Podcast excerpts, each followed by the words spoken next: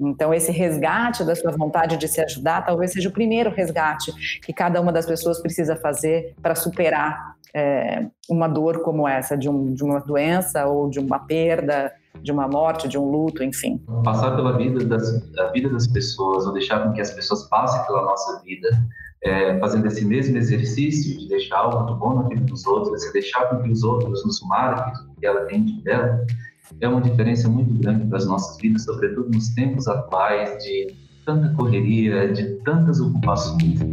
Sono bravi questi cappuccini. Te convido a um cappuccino. Cappuccino ou cappuccino? Eu acho que é cappuccino. Eu acho que é cappuccino. É uma bebida. Café com leite. É canela. Te convido a um cappuccino. Te convido a um cappuccino, temporada gravada em casa, já encerrando a temporada. Recebemos aqui pessoas muito especiais. Há um tempo queremos receber a Mariana Ferrão, que está aqui com a gente. Bem-vinda, Mariana. Obrigado pela sua presença, pelo seu sim estar aqui com a gente hoje no nosso podcast. Obrigada a vocês, é um prazer imenso estar aqui participando. Tínhamos marcado um pouco antes da pandemia começar, né? Depois acabamos não conseguindo, e agora é um prazer estar aqui com vocês. É, o prazer é nosso. E também temos aqui o Frei Arcanjo, nosso ministro provincial. Hoje eu tenho que me comportar mais porque o chefe está na, tá na videochamada. Olá, Paulo, tudo bem? Olá, Mariana, bem-vinda entre nós. É uma alegria muito grande, um prazer ter você conosco e acredito que esta conversa será é, de grande proveito para os nossos frades, de uma forma mais familiar, mas também para todos aqueles que nos acompanham pelas nossas plataformas, pelos nossos meios de comunicação. Muito obrigado pelo seu convite e sinta-se bem entre nós. A Mariana, ela tem um trabalho que é, depois que ela saiu da, da Globo, que é a Soumi, né, Mariana, que já fala de saúde e bem-estar. Como você pode explicar um pouco para a gente o que, que é a Soumi? A Soumi é uma empresa de impacto social que faz conteúdo para transformar vidas, e o nosso foco é, são conteúdos de saúde mental e emocional. A gente trabalha tanto para o consumidor final, para o público em geral, como dentro das corporações, oferecendo trilhas de conteúdo, workshops, treinamentos para melhorar a qualidade de vida e bem-estar de todo mundo. Esse é o nosso desejo, assim, que cada um aprenda a se cuidar e passe a lidar com a saúde como uma prioridade, né? Eu costumo dizer que a gente só pensa em saúde quando a gente não tem.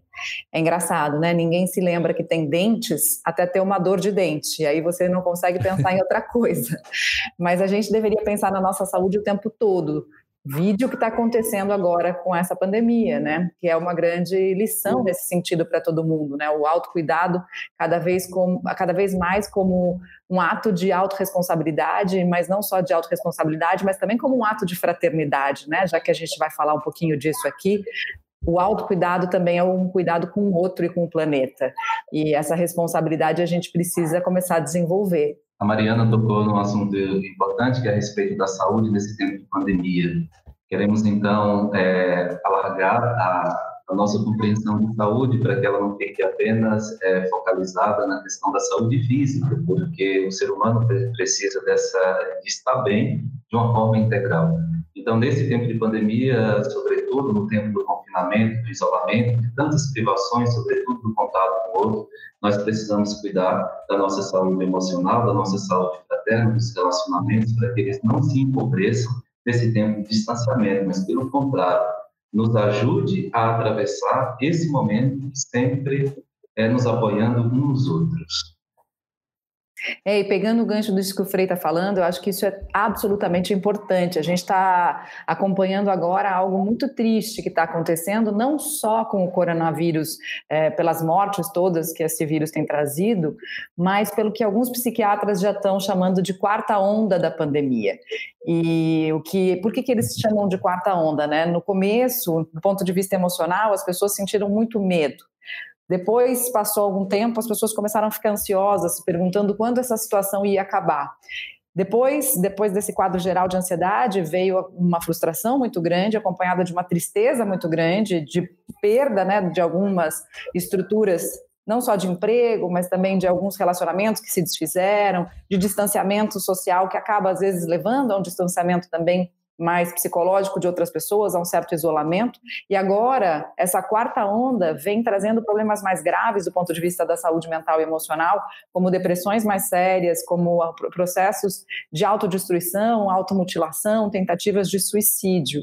E isso é muito, muito impactante. Assim, eu que acompanho vários grupos de psicanalistas, psiquiatras e, e, e psicólogos, é, a gente tem falado com pessoas no Brasil inteiro e todo mundo está relatando mais ou menos os mesmos sintomas. E é muito assustador, porque a pessoa desprovida de contato, como o Frei está dizendo, né, que a gente precisa usar isso tudo para aprofundar os nossos relacionamentos e não para distanciar a gente mais ainda, mas a pessoa desprovida de contato e às vezes desprovida de um sentido da vida, que pode ser talvez o sentido da própria espiritualidade, né, ela, ela vai se, é, ela entra num processo que tem uma psicóloga, minha, é, minha amiga que eu gosto muito, que é a Karina Fukumitsu, que diz que ela entra num processo de morrência, e nesse processo, a vida inteira vai ficando sem sentido e ela vai se questionando, mas por que, que eu estou aqui?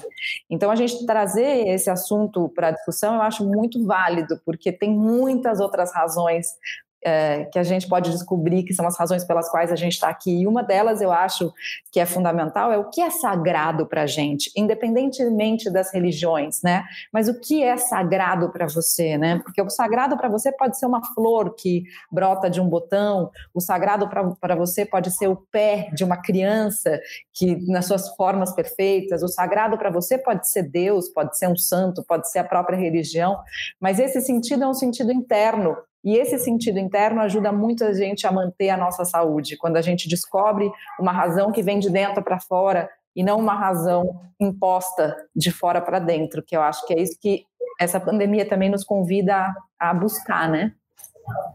Penso que esse tempo de pandemia, Mariana, ele mais do que nos trazer assim, um forte impacto, nos trazer muitas dores ou afetar todas as nossas estruturas, ele também tem que ter o,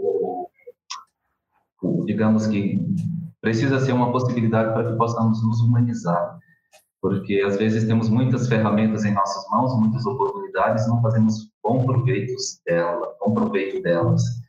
Eu me recordo que em alguns atendimentos que eu fiz, eh, essas senhoras que moram só, senhores, quando vinha falar, Frei, a semana para mim ela é toda programada, mas quando chega o domingo, que poderia ser um dia diferente, eu sento na sala de TV, fico à espera de uma ligação de um parente, de um filho, e essa ligação não chega.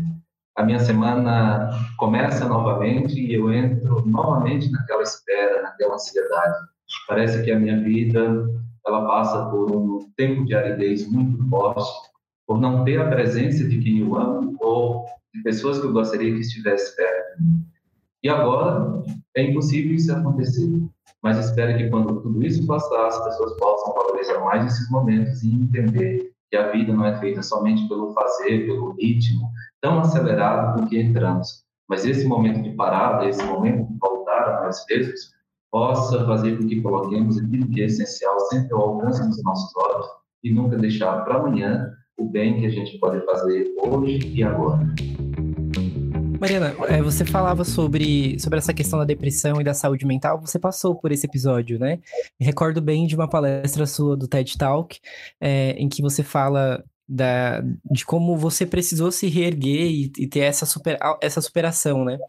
É, de onde que você tirou força para isso, assim? De onde que as pessoas podem tirar força para se superar? Alguém que perdeu um amor nessa pandemia, seja esse amor um, um pai, um filho, um marido, um avô? Eu achei muito interessante a sua pergunta, porque normalmente a gente quer ter forças antes mesmo de passar pelo desafio. E eu acho que a força vem com o próprio desafio. A força vem da própria dor, né? É nesse lugar é que a gente aprende que a gente tem força, porque na verdade a força já estava lá, mas é só o desafio que faz essa força aflorar. É quase como um, um terremoto que sai de dentro da Terra e revela aquilo que, que tem dentro de um vulcão, por exemplo, né? Que faz um vulcão entrar em erupção. É mais ou menos isso. Não dá para ter uma coisa sem a outra. A gente não vai ter aquele fogo todo jorrando de um vulcão se esse vulcão não entrar em erupção e não tiver um tremor de terra embaixo. Então, é, a gente precisa, primeiro de tudo, é, saber de fato que todos nós temos força, que não, não sou eu, não é você, não é o Frei, cada um de nós tem forças escondidas que estão esperando para eclodir. É, e o que, que a gente tem medo? A gente tem medo de entrar em contato com o sofrimento de fato, porque a gente acha que a gente não vai suportar. Mas quando a gente entra em contato com o sofrimento, pela minha experiência, pela experiência de várias pessoas que eu já ouvi nesse mesmo lugar, de vários tipos de sofrimento diferente. Aí eu estou falando de morte, estou falando de depressão, estou falando de pessoas que já pensaram em tirar a própria vida, estou falando de pessoas que tiveram traumas muito fortes, uh, às vezes problemas de estresse pós-traumático, seja por um, um sequestro relâmpago, seja por um assalto, enfim, essas pessoas, elas quando vão no fundo da questão e, e não tem medo de encarar aqueles, aquilo tudo de frente, elas emergem de si, emergem de si mesmas com uma força muito grande. Então, é, eu acho que talvez o nosso mundo que prega né, essa busca incessante pela felicidade, todos nós temos que estar sorrindo no selfie e nas lives o tempo todo, acaba fazendo com que essa superficialidade, né, com que essa felicidade seja um pouco mais superficial, quando na verdade eu acho que o grande uh, o grande desafio é que você olhe para suas profundezas, porque ali você encontra de fato a sua força, ali você encontra de fato a sua beleza, ali você mergulha no seu sofrimento, elabora o seu sofrimento e aí traz à tona os seus aprendizados, que são aquilo que você vai trazer para o mundo, né? É, eu tive que passar por um momento muito delicado quando eu entrei em depressão aos 17 anos, que foram quase dois meses sem sair do quarto, com pensamentos de tirar a própria vida, e até um momento em que eu, eu ouvi uma frase da minha mãe, e minha mãe era psicóloga, então ela já tinha feito de tudo para tentar me tirar dali, não tinha conseguido. E ela me disse uma frase que nunca mais saiu da minha cabeça, que foi a frase: Mari, se você não quiser se ajudar, ninguém vai conseguir te ajudar. E, e nesse sentido, isso é, conversa muito com aquilo que eu falei no começo do nosso papo aqui, que é a nossa responsabilidade, né? Qual é a minha autorresponsabilidade pela minha própria saúde, né? Às vezes a gente fica esperando resgate Assim como a gente espera um resgate do, do, divino, a gente fica esperando às vezes um resgate de alguém, mas a gente tem que fazer a nossa própria parte, por mais clichê que isso pareça, isso é absolutamente verdade. Né? A gente não vai conseguir sair é, sem ajuda de, de outras pessoas, mas especialmente a gente não vai conseguir sair daquelas situações sem a nossa própria ajuda.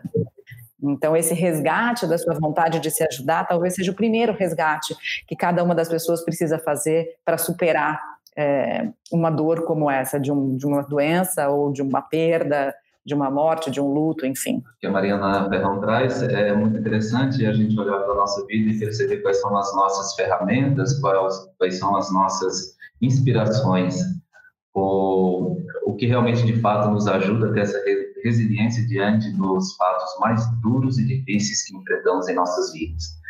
É, nos últimos meses da minha vida, que eu tive assim, uma história ou uma rotina totalmente modificada depois que fiquei é, ministro provincial, a gente tem um olhar muito voltado para o outro, para a estrutura, essa dimensão do cuidado.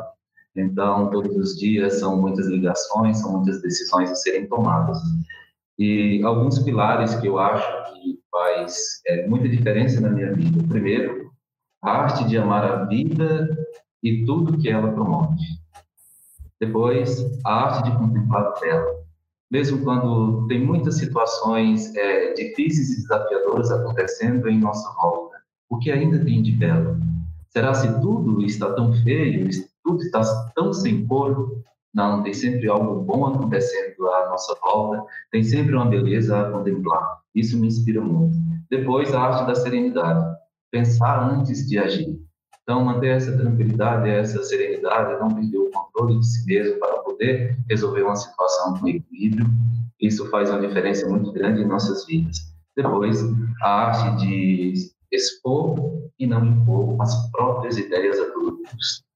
Então, essa, esse exercício de ouvir, esse exercício de procurar entender, de entrar muitas vezes na dimensão da dor do outro, para entender um pouquinho do que ele está passando, para poder tentar ou ser solidário com ele naquele momento. Isso faz uma diferença muito grande.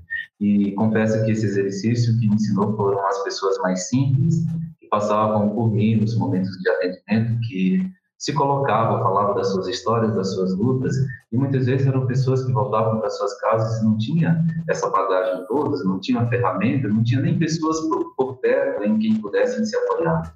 Mas eram pessoas que tinham uma firmeza e uma esperança muito grande. E se formos olhar para tudo que a pessoa tem, para tudo que construiu, nós podemos dizer: essa pessoa não construiu outra coisa além da enorme esperança que carrega no peito e que amor todos os dias.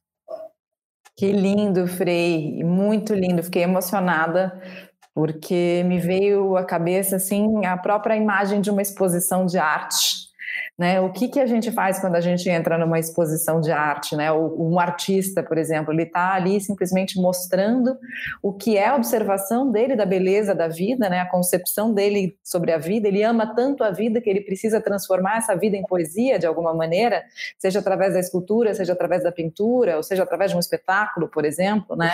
de dança, de música. E, e aí, quando ele coloca aquilo para a gente, a gente, se não tiver essa postura de serenidade, a gente também não vai conseguir contemplar aquela beleza. Então a gente precisa desenvolver a, a serenidade para estar tá ali, para conseguir absorver aquilo tudo.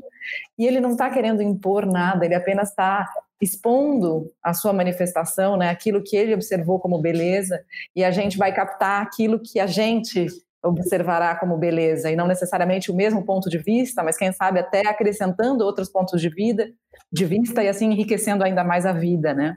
Eu acho que, que, é muito bonito tudo isso. E, e, essa imagem de alguém que não construiu nada além de uma grande esperança no peito, o que mais precisa ser construído além de uma grande esperança no peito? Acho que, acho que nada, né? Sim, com certeza. Eu estava com um grupo de irmãos, de três, fazendo também um passeio outro dia por, por uma exposição. E enquanto alguns estavam preocupados em tirar as fotografias, tinha um irmão muito silencioso e dizia: Eu quero apenas que a arte fale comigo porque é isso que eu vou levar daqui. Então, passar pela vida das, vida das pessoas, ou deixar com que as pessoas passem pela nossa vida, é, fazendo esse mesmo exercício de deixar algo de bom na vida dos outros, de deixar com que os outros nos marquem o que ela tem de dela, é uma diferença muito grande para as nossas vidas, sobretudo nos tempos atuais de tanta correria, de tantas ocupações. Então, não podemos deixar de lado, como já falei, aquilo que é essencial, porque é isso que fica e se eterniza em nossas vidas. Sem dúvida. Frei, falando, falando no que fica, né, das pessoas que passam pela nossa vida, é, a gente, especificamente os brasileiros, nós temos uma relação muito distorcida da morte, né? É, ficamos desesperados e ainda mais agora nesse tempo de pandemia, onde é, nós perdemos as pessoas muito, de forma muito rápida, rapidamente chegamos à, à marca de 1.300 mortes por dia isso, assim, recente agora, né? No dia que a gente está gravando o podcast, a gente espera que isso não piore ao longo do tempo. Mas você falava de como as pessoas precisam marcar a nossa vida de alguma forma, né? É, você acha que se a gente fizesse esse exercício de absorver no cotidiano o que as pessoas têm a nos oferecer, você acha que a nossa relação com a morte melhoraria também? Porque o nosso contato com aquela pessoa foi feito em vida de uma forma tão completa de que, como dizia o Frei João Júnior, é, em um dos nossos episódios de que o que foi dito é, em vida já era o suficiente para que durante a morte, ali no momento da morte, seja mais um, um rito de passagem mesmo. De que a gente não precise falar tantas coisas, porque o que era necessário já foi dito em vida, já foi vivido em vida. Muito bem, Paulo. Eu trago até mesmo, né, de encontro com reflexão, uma passagem aqui do livro do Augusto Cury, que é um psicólogo que eu gosto muito, que já tive a oportunidade de fazer, de participar de várias palestras com ele.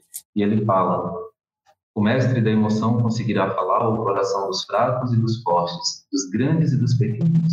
A linguagem do amor era música em seus lábios pagou um preço caríssimo por amar incondicionalmente o ser humano.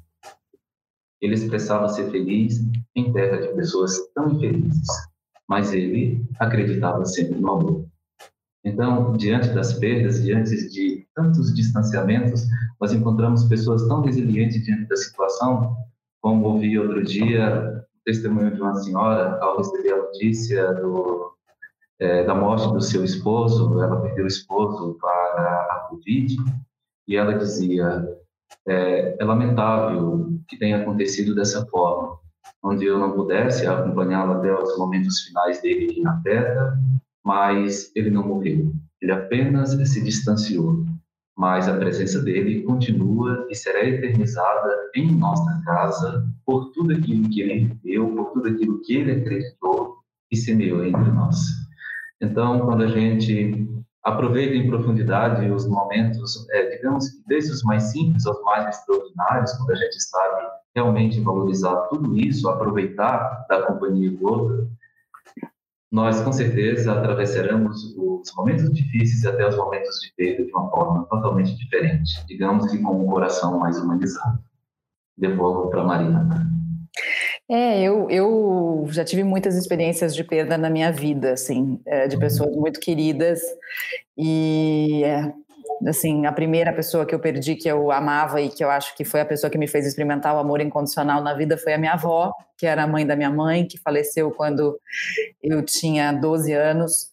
E para mim foi uma experiência absolutamente é, difícil no sentido de, de perder alguém tão cedo que, que você amava tanto, assim, e, e, foi uma experiência de um luto demorado, que custou a passar, e eu me lembro que quando eu fui ao enterro, eu encostei a, a minha mão na mão da, dela, já no caixão, e me deu uma vontade muito grande de ir embora com ela. Mas, ao mesmo tempo, ali, naquele encostar de mãos, foi quase como se ela me dissesse é, que eu precisava ficar, e aí eu respondi: eu vou ficar, eu vou ficar avó, e vou ficar apenas porque eu quero ser uma avó tão boa quanto você foi para mim. E, e depois, é, quando eu tinha 20 anos, eu perdi minha mãe e que também foi uma, uma absolutamente é, inesperado. Minha mãe faleceu com 48 anos, a vítima de um acidente vascular cerebral, né, um aneurisma, no, no auge da vida, digamos assim, estava num dos anos mais felizes da vida dela. E também me lembro que na hora que o corpo estava sendo é, velado, eu pensei, ainda bem, ainda bem que os momentos que eu tive eu aproveitei com ela da melhor forma que eu pude. E eu tive essa clareza muito grande desde o primeiro momento que ela se distanciou, digamos assim, né? E, e nunca mais achei que esse distanciamento fosse real, porque ela está dentro de mim, em todas as minhas ações, na minha maneira de falar. Às vezes eu olho a minha mão e vejo os dedos dela, porque a gente é muito parecida e a gente tem ficado cada vez mais parecida ao longo dos anos. Então, por mais que às vezes algumas lembranças vão sumindo da, da nossa mente, a gente está entranhado com essas pessoas. Eu acho que a gente que fica aqui tem esse papel de trazer aquele amor que essas pessoas nos deram para o mundo, né? Devolver esse amor para o mundo. Então, eu acho que dessa maneira, eh, falando a linguagem do amor, a gente consegue encarar a morte de, uma, de um jeito muito mais simples, como é, de fato, porque é, não é, um, é a única certeza que a gente tem na vida, afinal de contas, né? Com certeza. O meu irmão mais velho, o Afonso, ele escreveu uma vez no meu diário espiritual: é, o amor supera tudo, até os mais duros sofrimentos. É uma frase que carrego comigo assim de uma forma muito intensa e coloco não como uma teoria, mas como algo assim, muito prático no meu dia a dia. Se eu tenho amor, eu consigo atravessar por todos os sofrimentos. Primeiro, porque se eu amo, eu nunca vou me sentir só, isolado. Vou ter sempre pessoas em quem me apoiar, pessoas com quem contar, com quem partilhar as minhas dores, mas também as minhas alegrias. Né? E para nós franciscanos, esse é um pilar muito importante, porque para o franciscano, a sua segurança está no irmão, está no outro, está na fraternidade. Então, ser franciscano ou viver, é, procurar viver o princípio de fraternidade, sentir-se isolado, sozinho, é algo meio contraditório. Então, a nossa vida é um constante movimento em direção do outro e também um exercício contínuo para trazer o outro para o ciclo da nossa vida, dos nossos relacionamentos. Mariana, diante de todo esse cenário que estamos vivendo, digamos que é, estamos num labirinto aí de tantas dúvidas e incertezas, é, onde nós não conseguimos ainda vislumbrar uma luz no fim do túnel, porque o vírus nos deixa assim muito inseguro em relação à convivência, em relação à normalidade da vida social. Quando tudo isso começou, nós recebemos a notícia que você havia sido testada positivo para a Covid-19. Como foi lidar com esse momento, logo no início, onde não se falava tanto, onde tudo era tudo tão incerto, onde nós tínhamos uma profunda incerteza e, digamos, indefinição do que seria tudo isso, onde tudo isso ia nos levar? Frei, eu acho que foi mais fácil para mim ter contraído essa doença no começo, porque a gente ainda não tinha essas notícias de morte tão perto, né? A gente ainda não tinha esses números absurdos que a gente está vendo hoje. Então, até ali, o que se sabia, né? O que, o que se achava, não é que se sabia, mas é o que se achava, era que era uma doença muito mais agressiva para apenas idosos e não para jovens, adultos saudáveis. Então, eu pude experimentar a passagem pela doença de uma maneira um pouco mais tranquila nesse sentido, eu não fiquei com medo, por exemplo. Eu acho que hoje em dia, é, se alguém contrai a Covid-19, eu acho que tem muita gente que vai ficar é, com muito medo, quiçá pânico de morrer. Né? Eu não experimentei isso em nenhum momento, seja porque talvez eu não tenha realmente medo da morte, é, seja porque ainda não se falava tanto em tantas mortes assim, pelo menos não aqui no Brasil. Né? Então esse foi um primeiro momento que eu acho que foi um pouco mais mais tranquilo e no sentido também de que meus filhos também tinham contraído antes de mim, né? Ou estavam pelo menos tinham tido sintomas porque eles não foram testados. Eles tinham tido sintomas um pouquinho antes de mim e já estavam bem. Eu também fiquei tranquila nesse sentido porque bom, se as crianças já passaram já passaram e talvez o maior medo da mãe seja em relação aos filhos, sem dúvida nenhuma, né? Eu já tinha ficado um pouco mais tranquila também em relação a isso. E não precisei fazer também aquele isolamento, que acho que é muito difícil, né, em que você fica sozinho num quarto, é, tendo que evitar completamente o contato com seus filhos, que eu acho que se eu tivesse que ficar 15 dias sem beijá-los, sem abraçá-los, eu acho que eu teria sofrido é, absurdamente. Mas é, logo na sequência, eu experimentei algo que foi muito duro para mim, porque eu já estava sem sintomas há três dias e fui para casa no interior de São Paulo, que eu tenho em Itu, e aí dei uma caminhada no condomínio até por recomendação médica, é, e na época também falava-se, não, não, não, se falava ainda de máscara, né? Ao contrário, estava na dúvida se máscara bom, se máscara ruim. Então eu fui caminhar no condomínio e não cheguei perto de ninguém, mas as pessoas no condomínio ficaram com muito medo, e, e, aí tiveram reações muito agressivas, então eu experimentei do outro lado o medo, o pânico das pessoas e a raiva das pessoas uh, por um comportamento meu. E aí eu, que me cobro muito, né, e que, que sou uma pessoa absolutamente preocupada com o outro, fiquei muito triste. Então eu tive, é, digamos assim, a minha segunda onda nessa história toda foi depois que eu já tinha me recuperado do ponto de vista de saúde, porque eu fiquei com muita dor de cabeça, fiquei com muita dor no corpo, tive calafrios, tive perda do olfato, tive perda do paladar. É, fiquei uns três dias assim com vontade nenhuma de sair da cama, mas depois que eu já estava completamente restabelecida, eu experimentei algo que para mim foi muito pior, que foi esse massacre público mesmo, é, de pessoas que, ao invés de, de me perguntarem se eu estava precisando de alguma coisa, que alguém fosse ao supermercado, se eu estava precisando de alguma ajuda do ponto de vista de saúde, para alguém me ajudar a cuidar dos meus filhos, ao contrário, essas pessoas é, é, foram à, à mídia falar mal de mim, é, ficaram falando publicamente mal de mim para outras pessoas dentro de grupos de WhatsApp no condomínio, como se eu fosse uma pessoa é, que tivesse realmente ameaçando a segurança delas. Assim. Então eu, eu, senti um pouco na pele é, o preconceito é, que talvez eu, como branca, de classe média, loira, nunca tinha tido, nunca tinha tido a possibilidade de experimentar. Então, quando você chega a um lugar e sente que está todo mundo te olhando como se você fosse um risco, é, é, é algo realmente que, que, no momento que você está nesse lugar, é, é, um, é uma sensação de revolta, é uma sensação de frustração, é uma sensação de tristeza, é uma sensação de injustiça muito grande. É, então, para mim foi muito difícil elaborar tudo isso e entender como psicologicamente também as pessoas funcionam e como o ser humano pode ser muito mal, né? E quando ele está defrontado com os próprios medos, com o próprio pânico, quando ele está ali diante de uma ameaça, porque na cabeça daquelas pessoas eu era uma ameaça real. Né? Não acho que elas fizeram isso para uh, eh, me, me, assim, me destruir. Eu acho que elas de fato acreditaram que eu era uma ameaça real, apesar de que uh, eu sabia, do ponto de vista da ciência, que não estava colocando ninguém em risco. Então foi muito difícil experimentar tudo isso, lidar com a minha autocrítica de como é que eu não pude imaginar que essas pessoas iam sentir isso, por que, que eu fui andar, por que, que eu não fiquei realmente dentro da minha casa, lembrando que naquele momento ainda não havia determinação rigorosa de ficar estritamente dentro de casa, não havia fechado, não havia lockdown, mas foi muito, muito, foi um, foi um, baixo ali, foi uma profundeza muito, é, muito difícil de, de atravessar, assim. Muito bem. Isso que você relata, que você enfrentou, Mariana, pode nos revelar também um outro sintoma, sintoma da nossa sociedade atual. E contra isso, o Papa Francisco fez uma bonita catequese. O Papa Francisco é um dos maiores líderes religiosos da história.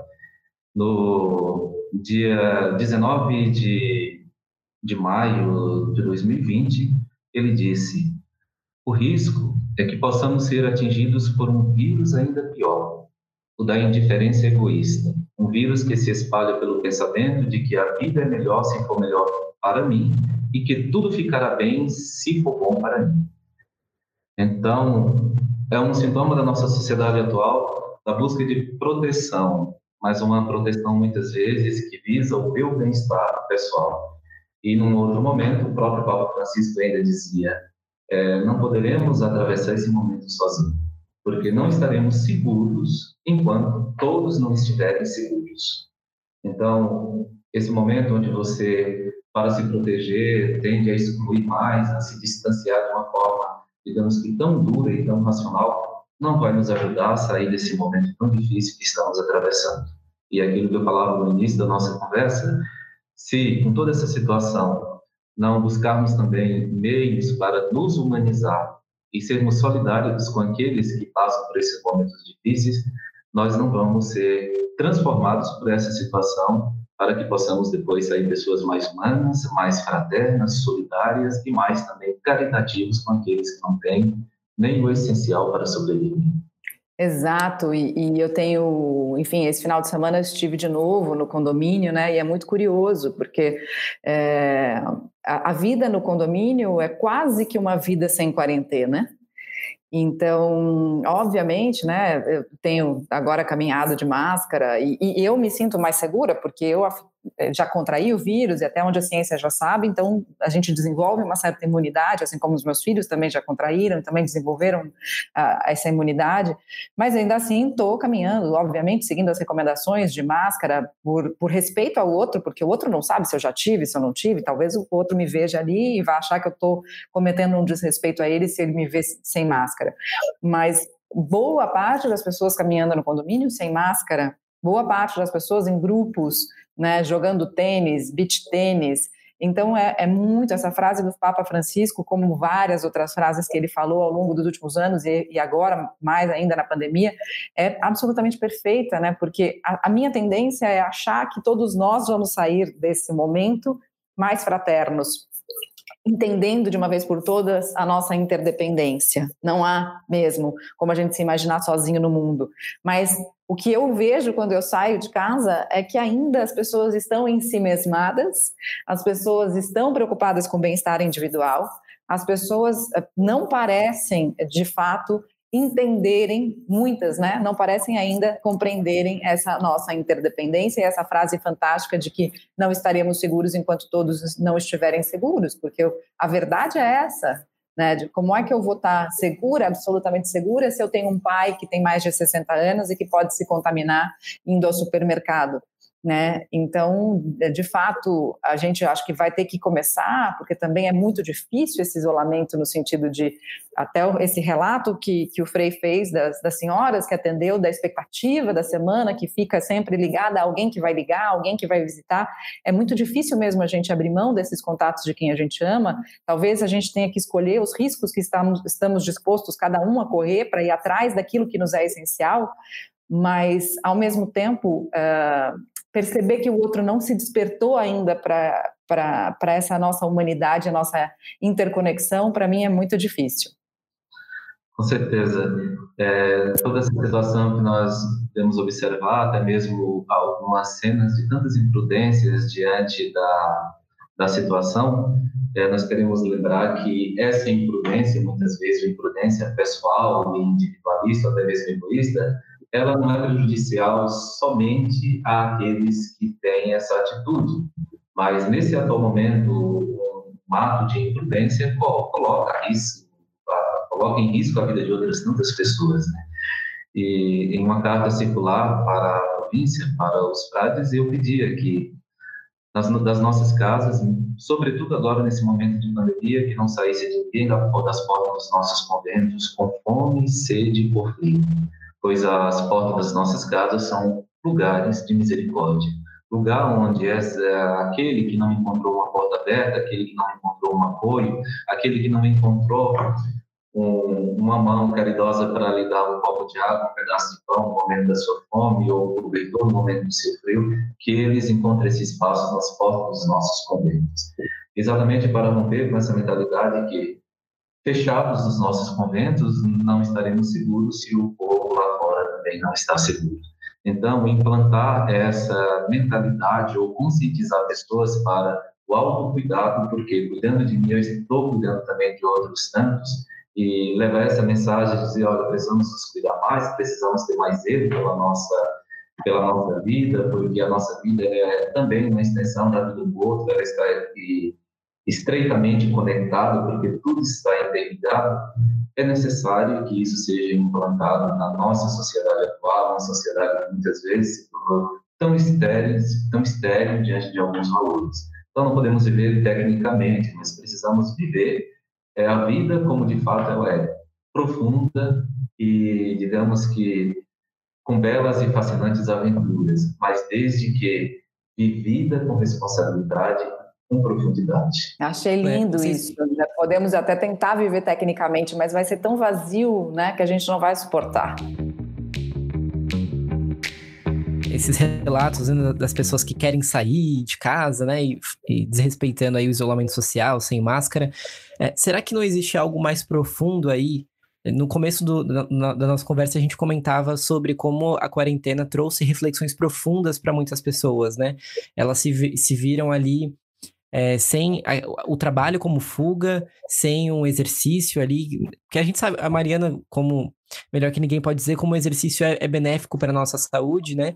Mas existem aquelas pessoas também que usam o exercício ali como refúgio, ou o trabalho como refúgio, enfim, as festas como refúgio para sofrimentos internos, questões internas que precisam ser resolvidas, né?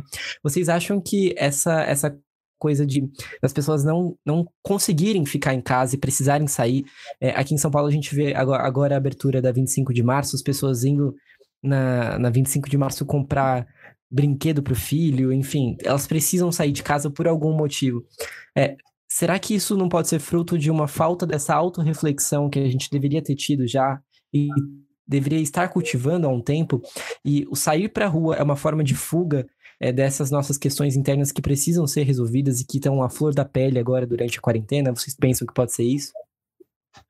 Eu, eu, gostaria de ouvir o Frei, mas eu, eu, queria só fazer uma reflexão que eu tenho feito assim uh, sozinha, que é, eu acho que é muito difícil a gente lidar com a restrição da nossa própria liberdade.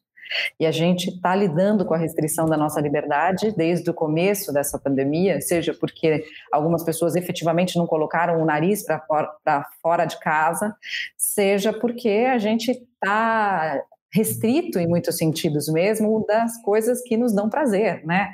Viajar, por exemplo, que é algo que a maior parte das pessoas adora, encontrar os amigos, que é também algo que a maior parte das pessoas adora. Então, tudo isso é uma restrição à nossa própria liberdade e sem que haja de fato uma reflexão, mas para que que eu quero a liberdade? É, o que é a liberdade? Talvez a liberdade ela seja muito mais uh, a nossa própria maneira de se expressar no mundo do que a possibilidade de pegar um voo para qualquer país. Porque se eu tiver em qualquer país, mas eu não puder me expressar da maneira como eu realmente sou, talvez essa seja uma grande prisão. Né? Mas se eu estou dentro da minha própria casa e consigo expressar o meu amor e a minha essência, talvez eu me sinta livre até numa solitária. Né? E acho que há muitas maneiras de pensar sobre isso, mas quando a gente não reflete sobre isso, a gente busca a liberdade do lado de fora e não do lado de dentro.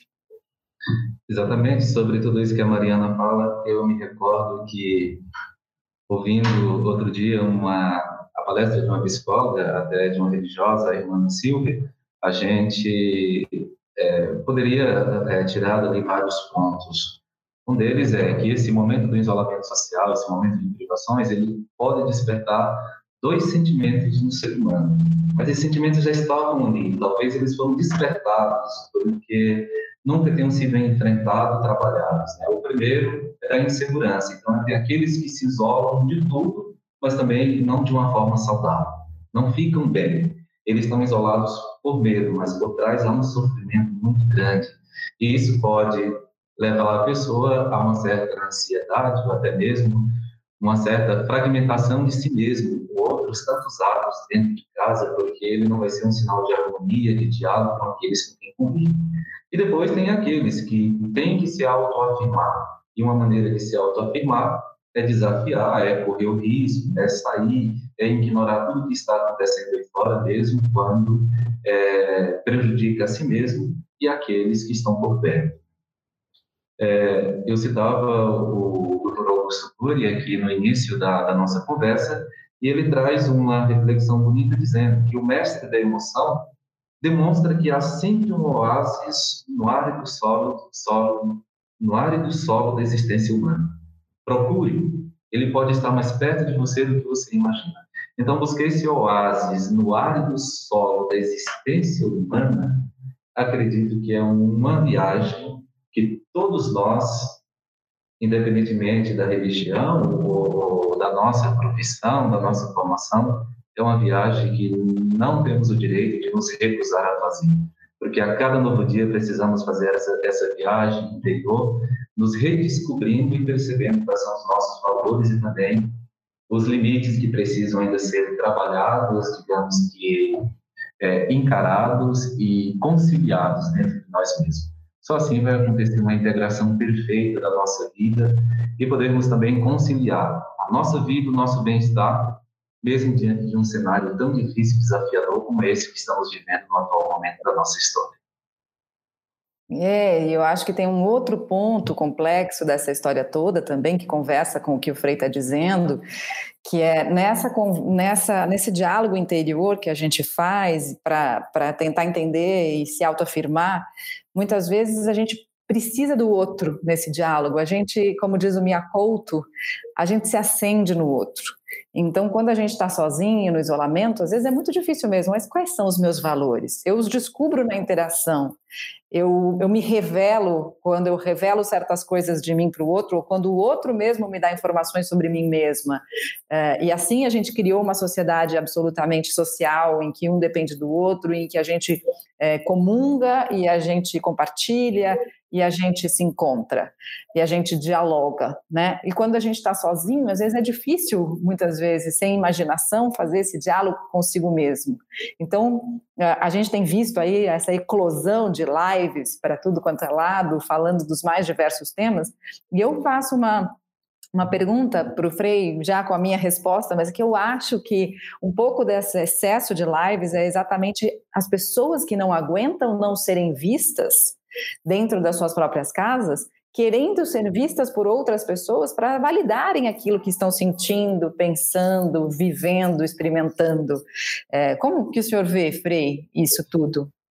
Com certeza, sempre aprendi que o maior desafio, desde que entrei na vida religiosa, o maior desafio do ser humano é ficar a só consigo mesmo, Mariana.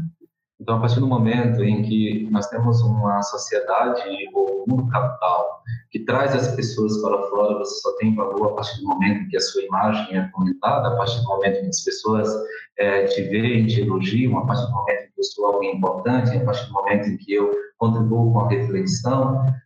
E agora nós somos convidados a fazer o caminho contrário, a voltar a nós mesmos. Né? Então, lidar com tudo isso sobretudo para algumas pessoas, para alguns tipos de personalidades que foram treinadas para esse ritmo de vida mais acelerado, da, da, da questão da aparência, para a questão mais midiáticas imediatas também. Nesse momento, é muito difícil fazer esse processo de ficar consigo mesmo, de se rever e lidar com as suas questões internas, de viver essa solidão, de viver o silêncio, ou até mesmo de fazer grandes momentos de para reorganizar a sua vida e se integrar consigo e eu tenho até pensado sobre isso nos meus colegas jornalistas que estão trabalhando alucinadamente mais do que nunca, né? É, como é que eles estão enfrentando a pandemia nesse sentido? Porque o convite deles é o contrário, né? É, é o tempo inteiro colocar para fora e falar e reportar e relatar. E se, se em algum, uh, em algum uh, momento ou de algum jeito eles estão conseguindo fazer essa reflexão de estar consigo diante de tudo isso, porque quando, acho, quando a gente também fica nesse papel do transmissor das notícias, e neste momento as notícias não são nada boas, se a gente não faz esse diálogo interno para processar aquilo que está sendo transmitido, é muito dolorido. Eu já passei por isso algumas vezes na minha profissão, e a gente precisa também estar tá se limpando de alguma maneira, ou pelo menos é, transformando tudo aquilo que a gente está sentindo e está tá fazendo porque senão fica muito difícil mesmo. Eu estou um pouco preocupada com, com os jornalistas, assim como com os médicos, né, que vão sair é, dessa situação, não só os médicos, mas todos os profissionais de saúde que estão vivenciando diariamente é, a, a, parte mais dura de tudo isso, é, como é que eles vão sair disso? É, alguns estudos mostram que os efeitos em outras pandemias chegam a durar até três anos, né? os, os efeitos psicológicos, no impacto de saúde mental e emocional e tudo isso. Então, acho que são, são duas populações assim que a gente precisa cuidar e acolher depois que, que tudo isso passar e que as notícias começarem a, a, a não mais serem absolutamente dominadas pela Covid-19, né? Certo, eu acredito que para vocês que estão na televisão, para vocês que são conhecidas, que o, estão aí na frente das câmeras, que recebem muito apoio, muitos elogios e também os comentários dos trabalhos de vocês, porque é um trabalho que aparece, é um trabalho que vende, é um, trabalho que chega até a, a, casa das pessoas, elas não precisam, não precisam fazer grandes esforços para conhecer vocês, porque a imagem de vocês é elevada. Penso que isso deve ser mais desafiador. Na vida religiosa, o nosso exercício, ou o convite, ou a proposta religiosa é fazer exatamente o caminho contrário, não perder os momentos é, de solidão, os momentos de encontro consigo mesmo, os momentos de silêncio, até mesmo para o diálogo, para a espiritualidade, uma espiritualidade que se constrói primeiramente na certeza que nasce do meu coração, do meu relacionamento com Deus, que me fala no silêncio. E trazendo um exemplo também de vida religiosa, como você trouxe no jornalístico do, dos profissionais, dos seus colegas profissionais, tivemos um caso e acompanhei de perto a história de uma religiosa é, que tinha uma, uma ação muito grande na vida da sua congregação, era uma pessoa muito proativa, muito dinâmica, e durante toda a sua vida ela foi diretora de grandes escolas, então era uma pessoa que estava sempre ao encontro de, de pais, de crianças, de administradores, buscando e debatendo novos projetos. Porém, ela caiu na enfermidade e ela teve que se ausentar dos trabalhos. Só que aquele movimento que ela tinha diariamente de encontrar as pessoas, ela agora se viu obrigada a fazer esse movimento para encontrar consigo mesma. E ela, uma vez, ela falou para mim, Hoje a minha vida é extremamente vazia, porque eu não me reconheço mais. Eu não sou a professora, não sou a diretora, não sou a missionária, sou apenas uma pessoa que é cuidada.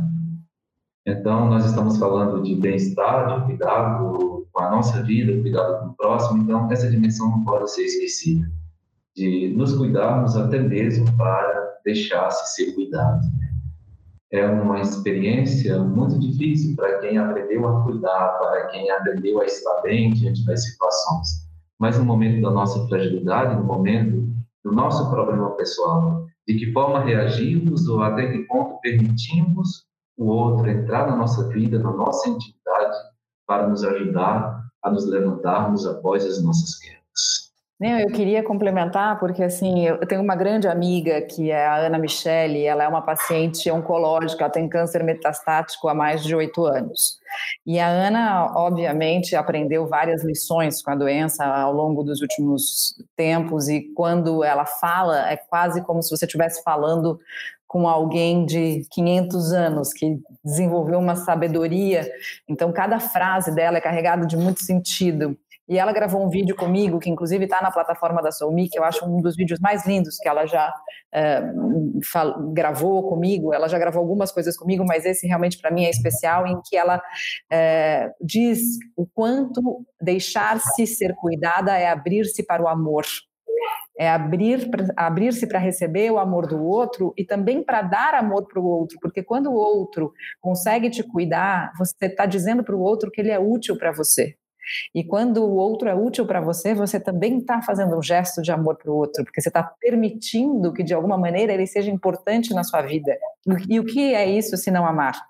né? Quando alguém passa a ter importância na minha vida, essa importância se dá pelo amor. Então, quando você se deixa cuidar, assume a sua fragilidade, expõe a sua vulnerabilidade, você está deixando que o outro entre, talvez, naquilo que você tem de mais sagrado, que é aquilo que você não mostra para todo mundo, né? Que é a sua intimidade, que é a sua vulnerabilidade e que é você também né, no encontro com essa força toda e precisa ser muito forte de fato para permitir se deixar cuidado, é, ser cuidado, né? E a Ana tem isso, e ela me ensinou isso através da, da fala dela e eu tenho feito esse exercício na minha quarentena, assim, porque para mim também foi uma grande dificuldade, alguém que perdeu a mãe muito cedo é, e também a avó que era uma referência muito forte, eu aprendi a desenvolver uma uma, digamos assim, uma autonomia que, que me ajudou muito a construir boa parte daquilo que eu tenho, mas que, por outro lado, me deixou com uma certa arrogância né, no sentido de eu faço sozinha, eu não preciso do outro, quando na verdade é absolutamente o contrário, e cada vez mais eu tenho descoberto isso, o quanto eu preciso do outro, e o quanto eu preciso deixar que o outro saiba que eu preciso do outro, para de fato é, a relação ser verdadeira e profunda e estar tá fundada nesse amor. Tem um psicólogo aí, o John Paul, que vai escrever que somente quem pode com segurança revelar quem eu sou, como eu estou, é o outro que sente, é, digamos que os reflexos das minhas ações, as reações dos meus pensamentos ou até mesmo das minhas emoções não trabalhadas e bem integradas Então, aqueles que convivem comigo podem dizer como eu estou, porque eles sentem a reação de como estou por dentro. Como chama esse psicólogo? John Powell.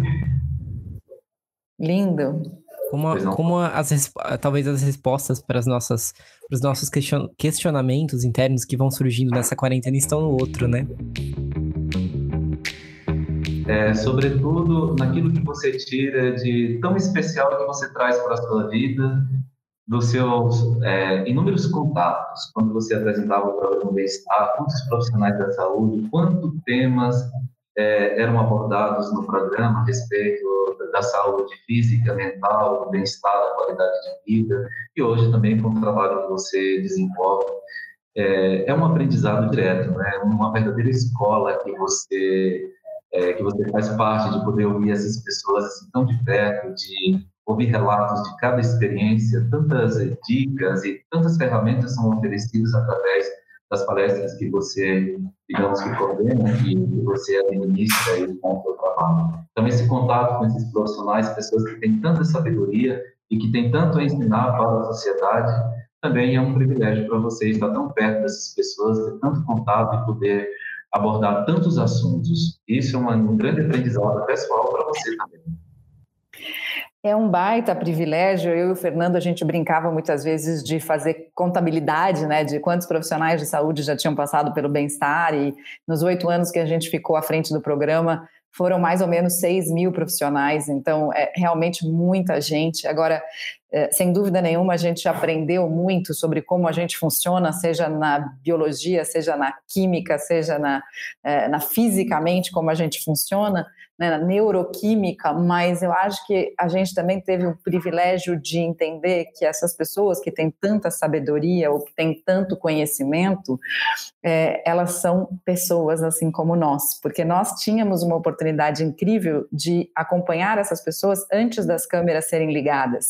Então a gente via que por mais saber que elas tivessem, por mais livros que elas já tivessem lido, por mais congressos que elas já tivessem frequentado, elas ali eram pessoas, na maior parte das vezes, nervosas, inseguras, humanas, portanto, porque estavam diante de um desafio ao qual elas ainda não tinham sido submetidas, e, e, é interessante entender como o comportamento funciona, né? Porque às vezes você vê um médico e você acha que ele é o detentor da sua saúde, mas quando esse médico ele está diante de um desafio, ele também sente medo, ele também fica nervoso, ele também balança a perna, ele também sua frio, assim como você.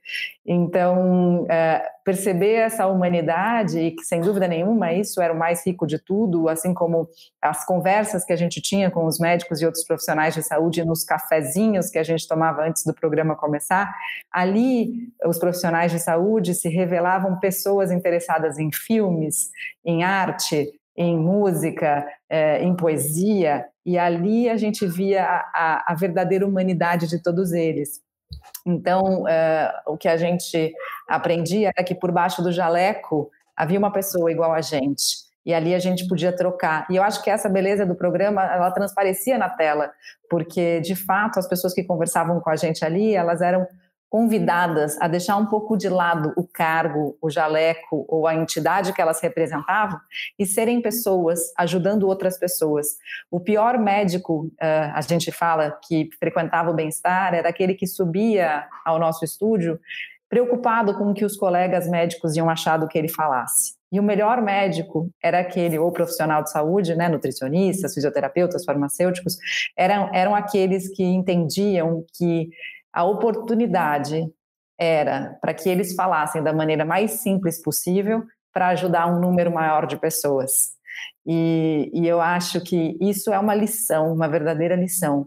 Para quem você vai falar e é, com quem você quer se comunicar e o que você quer espalhar. Você quer espalhar aquilo que você já sabe que você tem, né, que é ah, o seu diploma, você quer, eh, na verdade, enfim, é, consagrar o seu diploma, os seus títulos, os seus trabalhos publicados, ou você quer consagrar que você é um espalhador de conhecimento e que você pode, de fato, é, instruir as pessoas a se cuidarem melhor, a se amarem mais? Essa eu acho que é uma grande lição que eu aprendi com todos esses profissionais de saúde. E quem aproveitava essa oportunidade de entender que ali ela falava com 10 milhões de pessoas por minuto, para mim eram os verdadeiros heróis ali. Com certeza. repito essa reflexão até. Desculpa te interromper, Frei, só para fazer um gancho com a Mariana. Eu, eu compartilho também dessa experiência trabalhando com os frades também, né? Mariana, me identifiquei que a Mariana falou que por baixo do jaleco existia um ser humano. Eu acho que os frades acontece, acontece o mesmo, né? Debaixo do hábito existem pessoas ali. Eu nunca me esqueço do meu primeiro dia de trabalho há cinco anos. Meu primeiro dia de trabalho com os frades que a gente tem aquele estereótipo, né, do franciscano, do religioso, é, aquela imagem é, de, do hábito mais sagrada, né? E eu desci pro refeitório e os frades estavam discutindo sobre o jogo do Palmeiras e Flamengo que tinha acontecido no domingo, né? Que foi o primeiro choque, assim, para mim.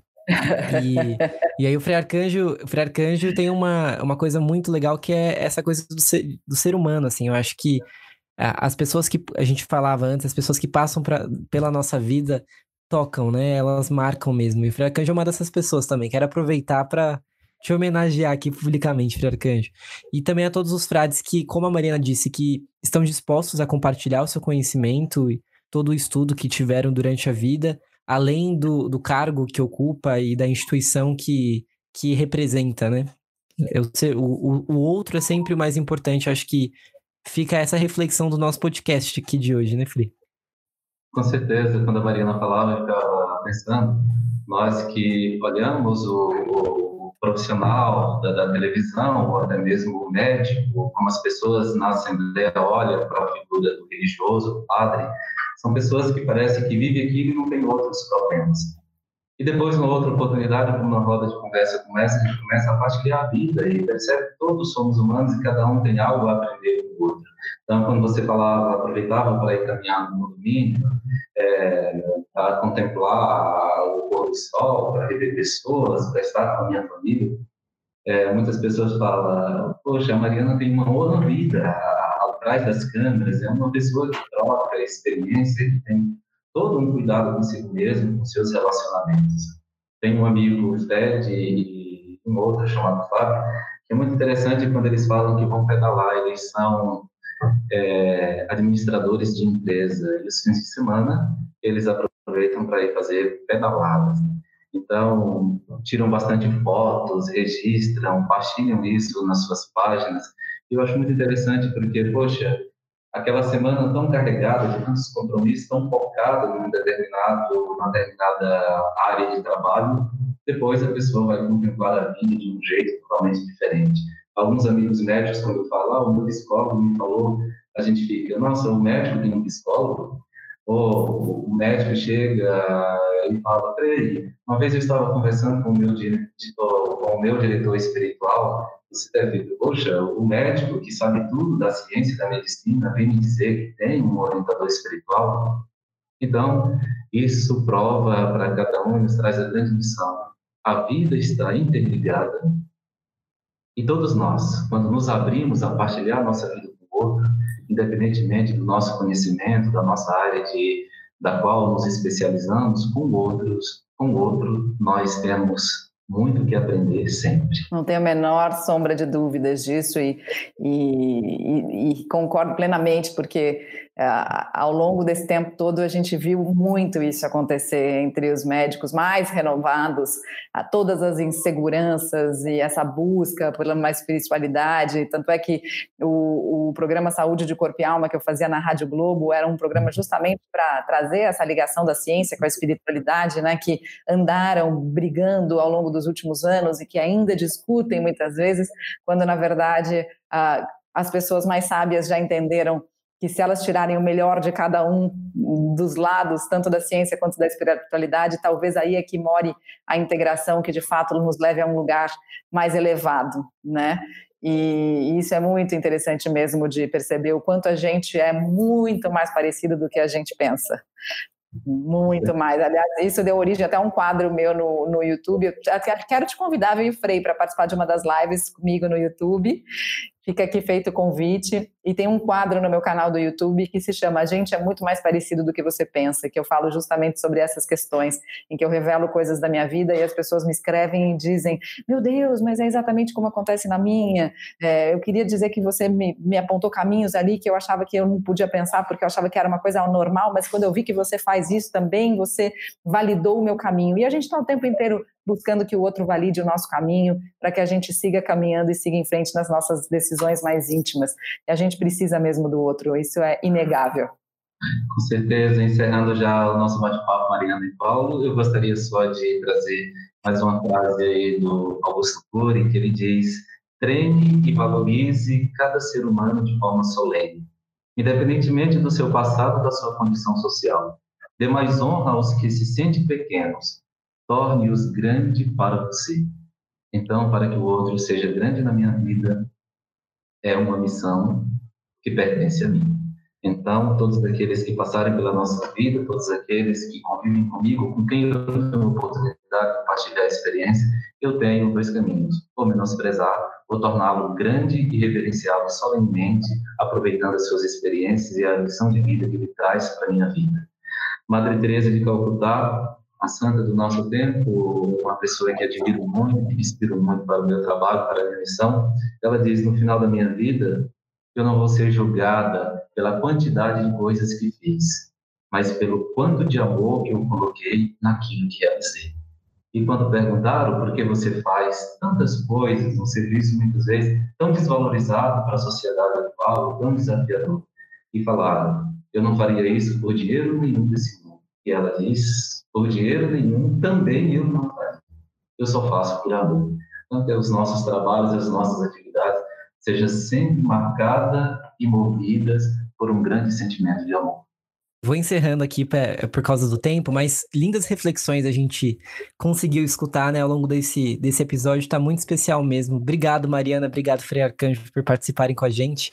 Nós sempre encerramos perguntando para os nossos convidados quem que eles convidariam para um cappuccino falando sobre esse tema, com, podendo contribuir com a gente? Vale pessoas que já estão, que estão entre nós e pessoas que também já se foram. Uau! É, a gente falou aqui do Papa Francisco algumas vezes, eu com certeza convidaria o Papa Francisco, porque eu acho que o Papa Francisco tem isso que a gente fala dos grandes líderes, ele se coloca o tempo inteiro como humano, ele fala das próprias vulnerabilidades, ele assume até fisicamente a própria vulnerabilidade dele, o que é muito lindo de se ver, e, e traz essa humanidade escancarada no discurso e na, nos atos, então com certeza convidaria o, o Papa Francisco, mas se vocês quiserem uma indicação mais fácil de conseguir, como alguém que eu admiro muito e que eu acho que pode trazer muitas reflexões interessantes. Eu convidaria para esse cappuccino aqui o Felipe Moraes, doutor Felipe Moraes, que é um médico oncologista e que durante algum tempo é, coordenou o Centro de Espiritualidade da Beneficência Portuguesa, hoje está trabalhando no Hospital Dom Camilo, e é uma pessoa é, religiosa em que, durante algum tempo na carreira, é, conseguiu unir a ciência e a espiritualidade de uma maneira muito bonita, ajudando pacientes em fases terminais a encararem a morte de uma maneira com muito mais sentido, significado, desfazendo nós familiares é, e colocando as pessoas em paz. E ele tem um jeito de falar que, que me encanta, uma pessoa uh, nova também, assim como o Frei, e que, mas de uma sabedoria muito profunda, de uma calma que traz essa serenidade e esse olhar de quem ama a vida. Então, acho que seria alguém muito, muito interessante para vocês trazerem para a conversa. Muito obrigado, Mariana. Eu, com certeza, traria, é, sobretudo nesse atual momento, a doutora Lilian Kay, ela é uma médica cirurgiã é, do Hospital Santa Catarina, uma pessoa que esteve ao meu lado nos momentos tão difíceis da minha vida e que tem uma experiência muito vasta e com certeza traria grandes conhecimentos para as pessoas que acompanham o nosso podcast e te convido a um cappuccino. Bom, obrigado a vocês todos que participaram com a gente. Se vocês estiverem assistindo, nos assistindo pelo YouTube, deixe nos comentários aqui quem que vocês querem que, que a gente convide para um cappuccino. Mais uma vez, Mariana, Frei Arcanjo, muito obrigado pela participação de vocês. Vamos ver, né? Depois da pandemia, a gente re repetir a nossa, a nossa conversa e espero que presencialmente lá no nosso estúdio. Vamos, sem dúvida. Eu queria muito agradecer vocês. Frei, um prazer imenso falar contigo. Foi uma delícia de conversa. Paulo, obrigada mais uma vez pelo convite. Obrigado você. E estou devendo uma visita e promessa é dívida. Obrigado, Mariana. Deus abençoe muito a você, a sua família, os seus trabalhos.